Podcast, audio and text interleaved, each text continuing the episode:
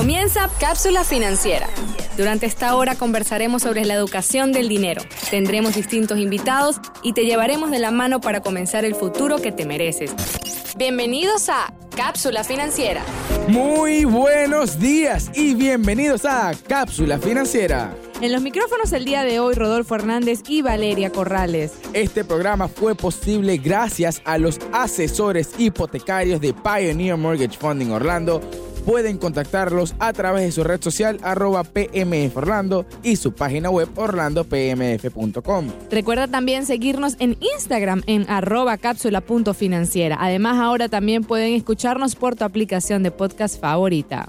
Valeria, ¿de qué estaremos hablando el día de hoy? Vamos a estar hablando sobre la discrepancia salarial entre hombre y la mujer. Asimismo, estaremos hoy hablando sobre el gender gap el gender pay gap que tenemos en los Estados Unidos y en el mundo. Y por eso quisimos abrir un debate en el programa y escuchar las diferentes opiniones que tenemos nosotros sobre esto y las diferentes opiniones que hemos leído y perspectivas con las personas que hemos hablado. Valeria, cuéntame un poco primero sobre tu opinión. Bueno, mira, mi opinión es que yo pienso que este es un tema que desde hace mucho tiempo era muy importante. Sin embargo, siento que ahorita ya no hay esa brecha salarial, por decirlo. No, sí la hay, sí la hay pero no en, el, no en la manera de que porque tú eres mujer te voy a pagar menos y porque tú eres hombre te voy a pagar más. No esa manera, no directamente. Correcto, no directamente, pero indirectamente discriminación. No opino que haya discriminación. Ustedes me dicen, esto, esto me huele que va a ser un tema. Yo le dije fuerte, que fuerte. Yo, yo, dije, me voy a pelear con Rodolfo hoy. Yo me paré decidida. Vamos, vamos, a poner, vamos a poner las reglas del juego. Vamos a debatir de esta brecha salarial entre hombres y mujeres. Así que atención, atención. Ahora. Listo. Expliquemos un poco qué es la brecha salarial. La brecha salarial, o como se dice aquí en Estados Unidos, gender gap, gender pay gap, es cuando el hombre hace menos, eh, el hombre hace más que la mujer, cuando ambos tienen las mismas calificaciones, las mismas aptitudes, este, y pues, ¿por qué están ganando menos? Como dice Valeria, hay distintos estudios de que, pues, cuando estamos hablando pre-revolución eh, industrial en los Estados Unidos, el, hombre estaba ganando, la mujer estaba ganando 30 centavos por dólar, 30 centavos por dólar eh, aproximadamente por el mismo trabajo que estaba haciendo el hombre. Luego de la revolución industrial o durante la revolución industrial esto fue subiendo aproximadamente a 50 centavos por dólar. Después en los 1970 y algo esto fue subiendo poco a poco y en los últimos 30, 40 años realmente ha subido un pequeños porcentajes. Ha pasado de entre el 70 centavos por dólar a 80 centavos por dólar. Es decir, que tenemos aproximadamente entre un 30 a un 20% de brecha salarial. Si Valeria y yo estuviésemos haciendo el mismo trabajo y estuviésemos trabajando para otro tipo de compañía, hay una gran probabilidad que aunque Valeria y yo tengamos las mismas calificaciones, yo esté ganando 20% más que Valeria, o mejor dicho, Valeria esté ganando 20% menos que yo. Ahora, yo quiero aclarar algo acá también, y es que esto existía hace muchos años atrás, en desde 1900. desde, que se creó Estados Unidos. Atrás, exacto, desde que se creó Estados Unidos. Pero ¿por qué?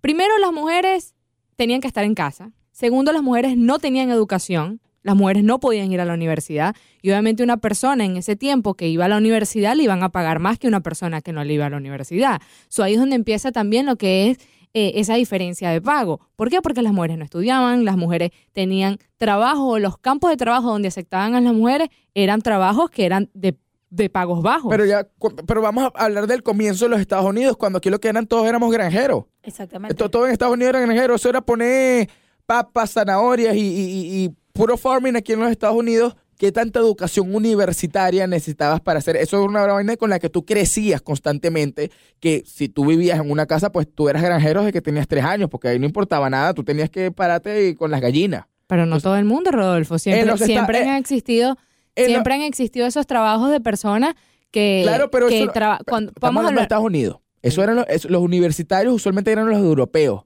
Estamos, hablando, del principio de los tiempos en los 1900, 1800, 1700. Ok, ahora aquí viene algo muy importante también. ¿Por qué las mujeres le pagaban menos en ese tiempo? ¿Qué hacían las mujeres? Las mujeres se paraban a las 8 de la mañana a estar en la granja y eran las 10 de la noche y estaban metidas en la granja o no tenían unos niños que cuidar. Ellas estaban atendiendo a los niños y cocinando y lavando la ropa. Y que tú me vas a pagar a mí, tú eres como cristiano que le paga a su esposa por cuidar a los niños. No, mi rey, eso no sucede ahorita. Eso no pasa ahora. Eso no, pasa ahora. A nadie le paga. O sea, a las mujeres regularmente no le pagan por cuidar a los hijos en una familia que está junta, por decirlo así. El hombre mantiene la casa, pero no le da un salario. Entonces, obviamente, el hombre trabajaba todo el día, la mujer no puede trabajar todo el día o en ese momento no trabajaba todo el día. Es que, desde ahí empieza la cultura del machismo y de la, de la desigualdad. Porque, ¿qué pasa? Está bien, como dice Valeria, porque tú no me pagas a mí como cristiano que le paga a su mujer por cuidar a sus hijos y, lavarles la ropa y bueno, obviamente no creo que les lave la ropa, les de comer, whatever. No Simplemente sé, no sabemos por qué le paga, porque eh, igual tiene como siete nanas, pues. obviamente, obviamente. le paga por cambiar, por cambiar el estilo de la casa. Por Eso no se pone en duda. Por algún lado está botando el dinero. Eso no se pone en duda. Sin embargo, muchas mujeres eh, en todo el mundo, en todo el mundo, no solamente aquí en Estados Unidos, en América Latina, en todo el mundo, viven el, el dolor quizás de no poder tener una carrera universitaria, tener un trabajo digno, porque tienen que estar en sus casas cuidando de sus hijos desde tempranas edades. Por ejemplo, de una persona que tuvo un embarazo precoz y tiene que desde los, no sé, 15, 16 años estar en su casa cuidando de sus hijos y no pudo completar sus estudios universitarios o completar sus Esa estudios fue su decisión. O, ok, está bien, vamos a decir que esta fue su no, decisión. No puede ser lastimosamente porque esa fue su decisión. Sin embargo, sin embargo, escucha mi opinión al respecto. Yo considero que mm, desde hace muchísimos años atrás, las mujeres se han tenido que cohibir de tener, estar en el mercado laboral de, de igual manera que los hombres porque han tenido que tomar otras responsabilidades, como ya sea más de casa, mamá, y eso obviamente les ha, no les ha permitido tener el mismo desempeño, el mismo desarrollo laboral que un hombre. ¿Por qué? Porque simplemente en la cultura machista está en que la mujer tiene que cuidar a sus hijos, la mujer tiene que quedarse en casa, siendo dama de casa, lavando, cocinando, planchando, fregando, y no tienen la necesidad de ir a, trabajar. Y eso inclusive lo digo con propiedad porque desde que yo nací y tengo, voy a cumplir 22 años, mi mamá no trabaja. Porque mi papá le dijo, tú no tienes necesidad de trabajar porque tú tienes que cuidar a tus hijas, tú tienes que criar a tus hijas. Y eso fue decisión de mi mamá. Mi mamá siempre lo dice, como que, epa, ese fue un error mío de yo haberme dejado que tu papá simplemente dijera, no, mira, tú no tienes que trabajar porque yo te voy a mantener. Es una decisión porque te voy a dar el ejemplo. Mi mamá, mi papá le dijo también, tú no tienes que trabajar y mi mamá me dijo, eh, eh, what? Yo voy a trabajar porque yo quiero trabajar. Y mi mamá se volvió inversionista porque ella, aunque no tuvo necesidad en ningún tipo de momento, y le, le, estaban dando la vida de lo que ella quisiera, pues ella prefirió trabajar y, tener ella lo suyo. Entonces, me parece que ya eso es una decisión de cada persona y no nos podemos ir en eso porque ya ahí no estamos hablando de facts, ¿ok? Ahora vamos a hablar de los distintos estudios para ver las, las opiniones que tenemos sobre estos facts que dicen acá. Dicen que la razón principal por la que el hombre y la mujer tienen una brecha salarial es eh, por el child care, ¿ok? Aquí sí vamos a hablar donde digamos que la mujer este, va a salir embarazada, se tiene que tomar un tiempo, ¿ok? Tiene que salir del trabajo, pierde experiencia, pierde continuidad, deja de estar ahí y deja de tomar también proyectos grandes o no le ofrecen tantos proyectos grandes en distintas compañías porque, bueno, tiene a sus hijos en su casa. Tiene esa responsabilidad este, no, cumplir. No, va a salir, no se va a ir de viaje para otro estado, para otra ciudad este puede ser que se vaya a ir pronto porque si está en sus, digamos, sus años fértiles, por decirlo así, pues no le vamos a dar esa responsabilidad, no voy a hacer que agarre y nos deje el pelero aquí, ¿ok? Entonces, ¿qué opinan ustedes sobre este fact que muchos estudios nos han dado? Yo creo que sí es un hecho. Yo creo que es un hecho totalmente y eso se puede ver, eh, estuve leyendo también que cuando los universitarios se gradúan, normalmente hombre y mujer suelen ganar lo mismo en el campo de trabajo que buscan. Es decir, nos acabamos de graduar, X tengamos 22, 23 años. El entry eh, level. Exacto, ahí empezamos todos igual. Ahora, ahí viene algo muy importante y es que en los Estados Unidos la mujer suele tener sus hijos a los 26 años. ¿verdad? Significa que tú vas a durar cuatro años de continuidad en tu trabajo y vas a tener que empezar no a ser part-time, pero no vas a poder estar al 100% en tu trabajo porque tú tienes ahora otra prioridad. Entonces, ¿qué pasa? El hombre no continúa con esa prioridad. Entonces, los primeros años estamos iguales. Pero cuando tú ves a los universitarios, hombres y mujeres, 10 años después que se gradúan, es donde tú ves la verdadera diferencia. Y tú te preguntas, ¿qué pasó durante esos años que viene esa diferencia? Y es eso, el crear una familia, el formar una familia. Y como dice Rodolfo, y pasa muchísimo con los doctores y con los abogados, por decirlo en profesiones fuertes y profesiones de igualdad, hombre y mujer podemos tener la misma carrera, ser igual de buenos, pero un hombre médico suele estar on call, es decir, suele tener un paciente a las 9 de la noche y el hombre médico es el que suele ir a responder la emergencia. Sin embargo, la mujer al tener hijos no va a salir a las 9 de la noche de su casa para ir a atender una emergencia porque tiene los hijos. Y eso sucede mucho en el campo de la medicina, en el campo de derecho, que por eso es que muchas veces en ese campo, aunque tengan la misma profesión, los hombres suelen ganar mucho más dinero que las mujeres y es porque no tienen la responsabilidad de tener otro horario, porque es otro horario que tienen que cumplir, es otro part-time que no se pueden salir. Como tú les decías, ah, dejo a los muchachos solos en la casa y me voy a las nueve hasta las nueve de la noche. No existe. Entonces es ahí donde viene la razón y por eso es que se llama la brecha salarial, pero en realidad son responsabilidades familiares que van a venir y como dice Rodolfo, una decisión propia que uno tiene Pero que tomar. es que la, la, la responsabilidad familiar también es parte del hombre, es a donde yo voy. O sea, ¿por qué no, tiene, o sea, ¿por qué no existe esa igualdad de, ok, está bien, yo, yo tengo una familia, yo también tengo que cumplir con mi rol de, de papá, mi rol de mamá? Pa- a mi opinión, eso debería ser igual tanto para hombre como para mujer. O sea, por ejemplo, te te- les doy este ejemplo. Mi cuñado hace un tiempo, a él le ofrecieron un trabajo que era como dos semanas en Orlando y las otras dos semanas viajando. Y él simplemente tomó la decisión de que él no iba a aceptar ese trabajo porque iba a pasar dos semanas lejos de su casa y lejos de su hijo y lejos de su familia. ¿Ustedes creen que todos los hombres, o sea, eh, piensen bien la pregunta, ¿ustedes creen que todos los hombres si les dan esta propuesta de trabajo tomarían esa misma decisión tomando en cuenta de que, ejemplo, tienen una esposa en su casa que va, va a cuidar de sus hijos, va a tomar la responsabilidad del hogar por esas dos semanas que no está y simplemente se va a frenar de tomar una decisión importante laboral que te están dando un, un, un buen salario, te están dando buenos beneficios simplemente porque vas a estar lejos de tu familia. ¿Ustedes creen que es la misma cantidad de hombres que de mujeres que Es- darían un no como respuesta a Es este? que no, es, es- es que usted es una de las razones por las que no, no se crece profesionalmente o no crece la mujer profesionalmente. Y aunque excelente que haya tomado esa decisión, yo digo, ok, bueno, pero capaz esa decisión, digamos, en un caso hipotético, le pudo haber mejorado la vida a una persona que sea eso clase voy. media, sea clase media baja, le dan esa oportunidad. Y si yo fuera clase media baja, clase media, yo voy a tomar esa oportunidad que capaz me lleve a darle a ese hijo una mejor vida, un mejor estudio y mejores posibilidades en el futuro. Y, y eso me gusta mucho de Rodolfo lo que está diciendo y es como una decisión interna familiar. Eso es algo como dice cuando tú tienes una relación de pareja, si a nosotros nos va bien de esa manera, chévere. Ahora, a nivel de pareja, si tu pareja no tiene ningún problema con que tú hagas eso, eso es normal. Y lo voy a venir aquí a decir con muchos de, de las personas que emigran a este país y es que normalmente las mujeres se quedan en el país y el hombre emigra.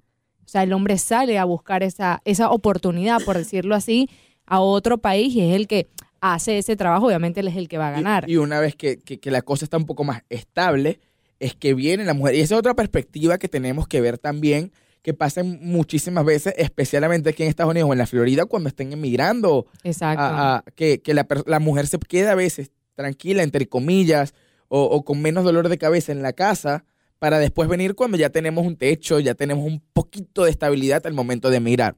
Ahora, para agregarle un poco lo que dijo Valeria con, con- con respecto a los doctores y con respecto a los abogados, hubo un estudio que hizo Cornell, que justo en pandemia, que aproximadamente este, los, eh, los abogados no estaban creciendo o no estaban siendo promoviendo, eh, no los estaban promoviendo al mismo nivel que los hombres porque no estaban tomando estos viajes donde tienen que ser residentes en distintos hospitales, donde tienen que irse a distintas ciudades, estados o incluso a distintos continentes.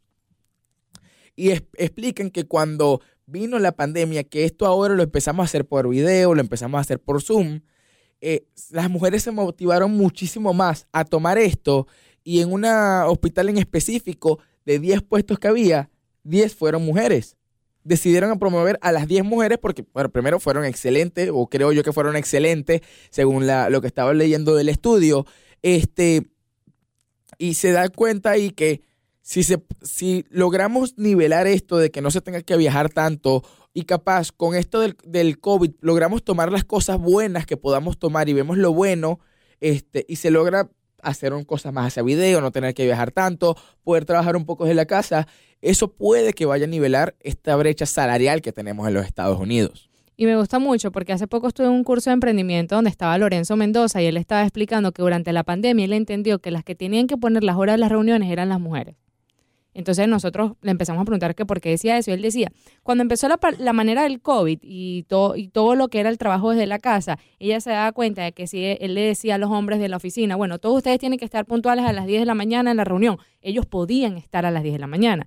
Pero cuando venían las partes de las mujeres, las mujeres se complicaban todas porque tenían que dejar al niño a las 8 de la mañana y no les daba chance de llegar, X o Y, Z. Entonces él se dio cuenta de que para los hombres en, su compañía era muy fácil dictar una hora y que ellos estuviesen ahí porque no importaba lo que estuviese en la casa porque alguien más estaba siendo responsable de eso. Sin embargo, las mujeres tenían que hacerse responsables de eso y se les complicaba el día laboral porque le pusieron una reunión a una hora que no estaba ya prevista.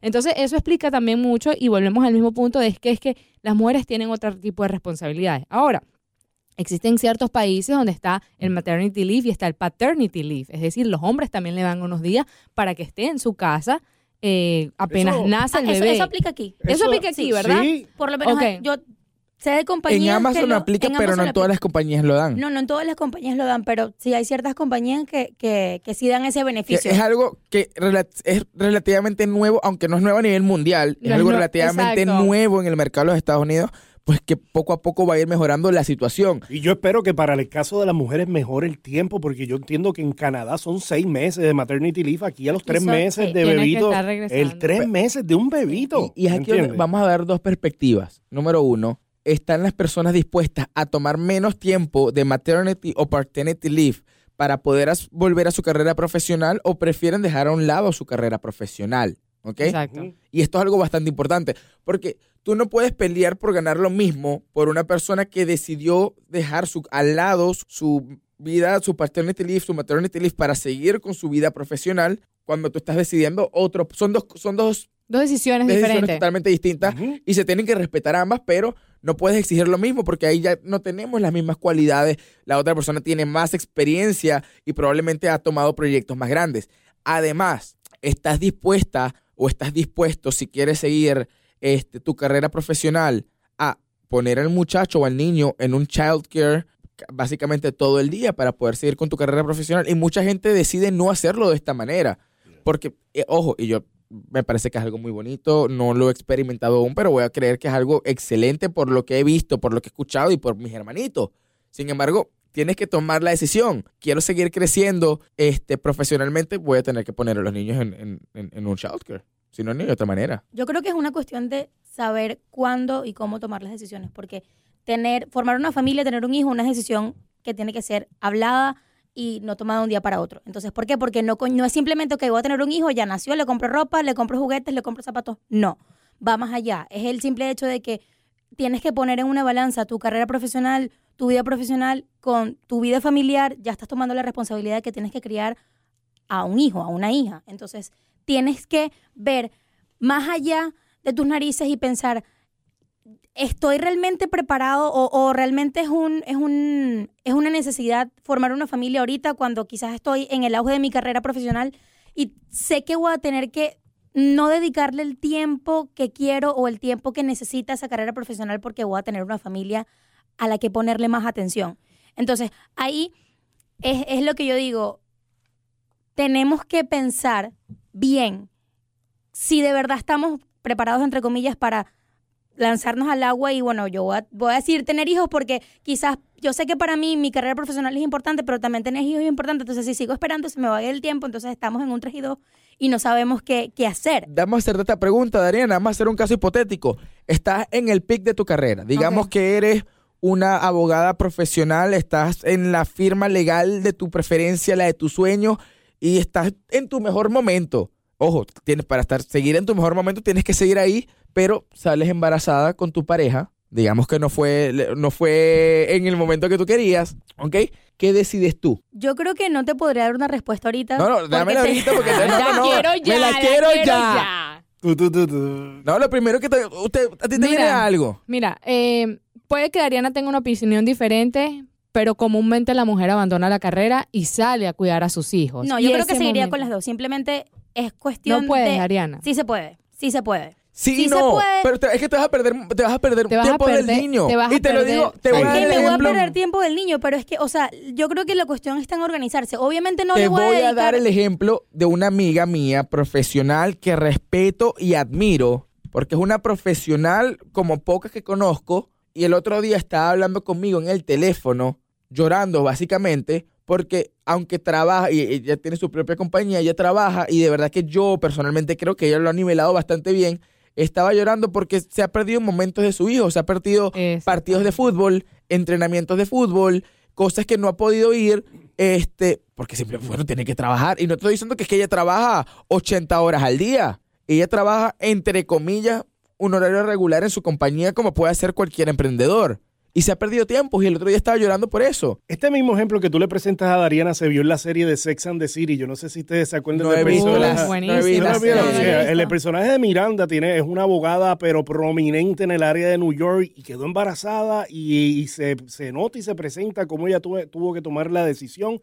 Inclusive los efectos de cómo la trataban a ella en el trabajo por quedar embarazada era como si le dio un virus, ahora no podemos contar contigo, No, las horas extras de, de redactar, de leer casos ya no van a estar y la empezaron y ella, ella cayó en una depresión cuando ella estaba buscando esa, esa bendición de un hijo y, y por eso el tema de si se puede o no se puede, se puede las dos. Hay un momento, hay un momento que por más, por, por más que uno quiera dar el todo, se va a afectar algo. Se va a afectar, se va a afectar. Algo. Y sucede porque ese pic, ese momento pic, muchas veces las mujeres quedan embarazadas en ese momento pic. ¿Por qué? Porque ese embarazo sucede cuando las mujeres están estable económicamente, con la pareja, todo está bien en casa y les está yendo bien y vienen, por decirte, con 8 o 10 años de experiencia en el trabajo y, y vienen y tienen un hijo. Pero te voy a decir algo, también muchas mujeres no tienen los hijos a la edad que quieren tenerla o, o- posponen tener hijos por el hecho de que están creando una carrera y es muy chimbo que cuando al momento que están en su momento de la carrera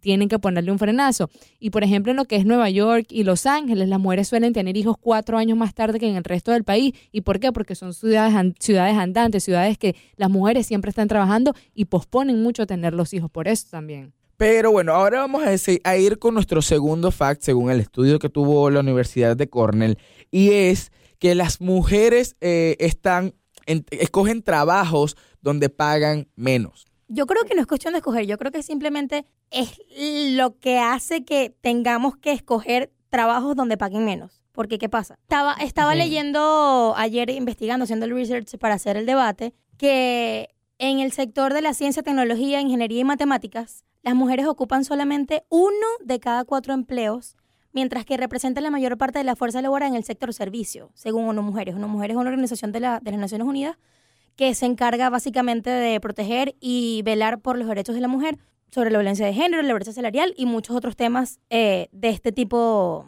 de situaciones. Estoy totalmente de acuerdo con este hecho porque es el simple, la simple razón de que porque nosotros tenemos un hijo en casa, tenemos responsabilidades en casa, que no podemos tener un trabajo a tiempo completo, un trabajo full time que tenga todos los beneficios, que nos hace vernos en la necesidad de buscar un trabajo part-time que quizás, mente- que quizás no tiene las mismas condiciones, los mismos beneficios que un trabajo full-time simplemente por, como les digo, tener esa responsabilidad de tener que tener, o sea, tener nuestros hijos en casa y no poder cumplir con el tiempo completo en el trabajo. Ahí es donde yo también creo y voy a decir que eso es una decisión. Eso es Yo una les voy decisión. a decir algo y puede sonar un poco cómico, jocoso. A lo, quiero hacer a propósito también para darle un poquito de comedia a este, a este tema. ¿Ustedes han conocido a alguien que la mujer le haya dicho al hombre, no trabaje, yo te mantengo? Sí. ¿Sí? No, en serio. Yo Tengo no. uno, sí. O sea, No, yo esto, no. este tema es algo cultural. Tú también lo conoces. A eso me Tú gusta, también lo conoces. Ya, Cultural. Este tema es bien cultural y despierta pasiones y es polarizante, pero es algo que también tenemos que ver que culturalmente no estamos acostumbrados Claro. a que la mujer le diga Es, es- Yes. es cuando Al hablamos, hombre. es cuando hablamos de lo de la cuestión de las citas, que es quién paga, quién no Y paga, si eso, la mujer eso le iba paga. a decir. Es cuestión de cultura, es que mira, Eso lo hablamos con el episodio con Olga también, que Olga estaba diciendo que muchos hombres se frustran cuando la mujer gana más dinero de lo que gana él. entonces y eso, es, es y cuestión eso- o no de cultura, o sea, es, es machismo o no es machismo. ¿me entiendes? No Pienso sé, que es cultura, pienso que no vendría la parte de machismo, sino que viene la parte de cultura y como tú lo veas. Ah, Ahora es machismo hago- la Pero cultura. porque- pero es porque- machismo de la porque cultura. una chicos. cultura machista. Porque Ahora un hombre te se hago- tendría que molestar porque una mujer gana más que tú. No si, sé. está, si está mejor cualificada, ¿por qué tú tendrías que molestar porque una mujer gana más que tú. No, o sea, no si simplemente idea. tiene, tiene mejores estudios, ha estado, tiene muchísimo más experiencia en el ámbito profesional, ¿por qué te tienes que molestar? Porque tú eres inferior a la mujer en ese, en ese sentido, en ese aspecto. ¿Por qué tienes que molestarte? Ahora te digo, Ahora te pregunto yo, Valeria, si tú de casualidad estás en el tope de tu carrera, estás haciendo el billete de la vida, tienes a tu esposo y tienes a tus niños, pero tú sabes y la familia sabe que si tú dejas tu trabajo o si tú dejas tu carrera, el hogar se afecta más. Tú estarías dispuesta a decirle a tu esposo, eh, no trabajes, quédate en casa, ayúdame con estas cosas y yo te mantengo. Honestamente no, porque, y eso es algo que siempre hablo con mis amigos y todo eso, y dije, cuando yo quiero ser mamá, yo quiero ser mamá. O sea, yo quiero estar dedicada a mis hijos, yo quiero, como dice Rodolfo, ir al partido y para allá y para acá, vamos a para danza, vamos para el colegio, que yo quiero vivir esa experiencia, más que una experiencia de una carrera laboral. Amo mi trabajo, o sea, tengo proyecciones en mi trabajo súper espectaculares, pero pienso que antes de todo sería mamá antes de ser profesional. Pero eso es una decisión propia. Listo. Y digamos que... Ahora, si me, si, me, si me mantienen, no me preocupo. Miren, yo les tengo una pregunta. Yo les tengo una pregunta. ¿A ustedes les gustaría trabajar gratis eh, de los 365 días del año 51? O sea, que ustedes vayan al trabajo y simplemente no tengan remuneración, remuneración económica esos, esos 51 días del año. ¿Les gustaría? Ese es el, el- el gap que estábamos hablando del 20% aproximadamente. Entonces, eso es lo que tiene una mujer, o sea, lo que sufre una mujer sin... Si tienen las mismas calificaciones, y es el problema que tenemos que discutir, existe un gap, sí, donde tienen las mismas calificaciones. Sin embargo, otro estudio, eh, dentro del mismo estudio de Cornell, que se puede buscar, realmente, que sigue siendo bastante, el 40% de ese 20% es el que no se puede explicar. Pero es que igual mundialmente hay de un 23% de brecha salarial. Estoy, hablando- Rodolfo. estoy aquí hablando de los Estados Unidos, que es lo que puedo hablarte hoy, porque es el estudio científico, el, el estudio que me leí y lo que puedo la discutir. cuestión, la cuestión está, la cuestión está en que la ¿Qué pasa brecha, con sala- 10? la brecha salarial es más fuerte en los países subdesarrollados que en los países desarrollados. Tenemos la garantía de que estamos en un país desarrollado, entre comillas. eh, sin embargo, esta, esta situación se ve más profunda, se ve con mayor dolor, es en los países subdesarrollados. Venezuela, países de África, países, Hablando de Venezuela, vemos la es súper común que la mujer no trabaje. claro que es común. Es, el- el- es lo más gente, común. Esto viene de la la cultura. cultura. Entonces, hablamos de brecha salarial, sí puede haber una brecha salarial, pero también tenemos que darnos cuenta que hay una brecha salarial y muchas mujeres dejan de trabajar y después de que, digamos, tienen un divorcio quieren volver al trabajo. Mami, no trabajaste 20 años. Tienes que, tienes que volver a entrar. Está Tienes bien que que tengas un estudio. empezar. Claro, Eh, de tienes un estudio, estás graduada y puedes tener un título universitario. Pero hace 20 años que no sabes nada. La cosa cambió. Véanse la película La vida perfecta en Netflix, se las recomiendo. Es de este mismo tema, de este mismo tema, una película española, le va a gustar mucho. La voy a ver, la voy a La ver. vida perfecta, exactamente de esto que estamos hablando. Es este tema que estamos hablando. Así que La vida perfecta en Netflix se las recomiendo. Pero bueno, muchachos, eh, aunque pensábamos que teníamos mucho más tiempo acá y tenemos como entre 8 a 10 puntos más y Adriana está bien molesta porque no la estamos dejando terminar. Lastimosamente se nos acaba el tiempo. Muchísimas gracias a todos ustedes por escucharnos. Recuerden que nos pueden dar su opinión en arroba cápsula.financiera. Escríbenos qué opinas tú. ¿Crees que Valeria tiene razón? ¿Crees que Dariana tiene razón? ¿Crees que yo tengo razón? ¿O crees que JJ es un loco? Sí. Nos puedes escribir en arroba cápsula.financiera y danos tu opinión. Y si has visto casos donde has visto que hay una brecha salarial, es absurdo porque tienen las mismas calificaciones, por favor déjanos saber porque queremos escuchar tu historia. Otra vez cápsula.financiera y este programa fue posible gracias a los asesores hipotecarios de Pioneer Mortgage Funding. En la conducción del programa, Valeria Corrales y Rodolfo Hernández. En la producción y operación, Dariana Morales y JJ Cardona. Gracias por escucharnos. Hasta el próximo episodio. Cápsula financiera. Una hora llena de valiosa información para construir el futuro que tú y tu familia se merecen. Te esperamos la próxima semana con lo último sobre dinero y cómo manejarlo. Cápsula financiera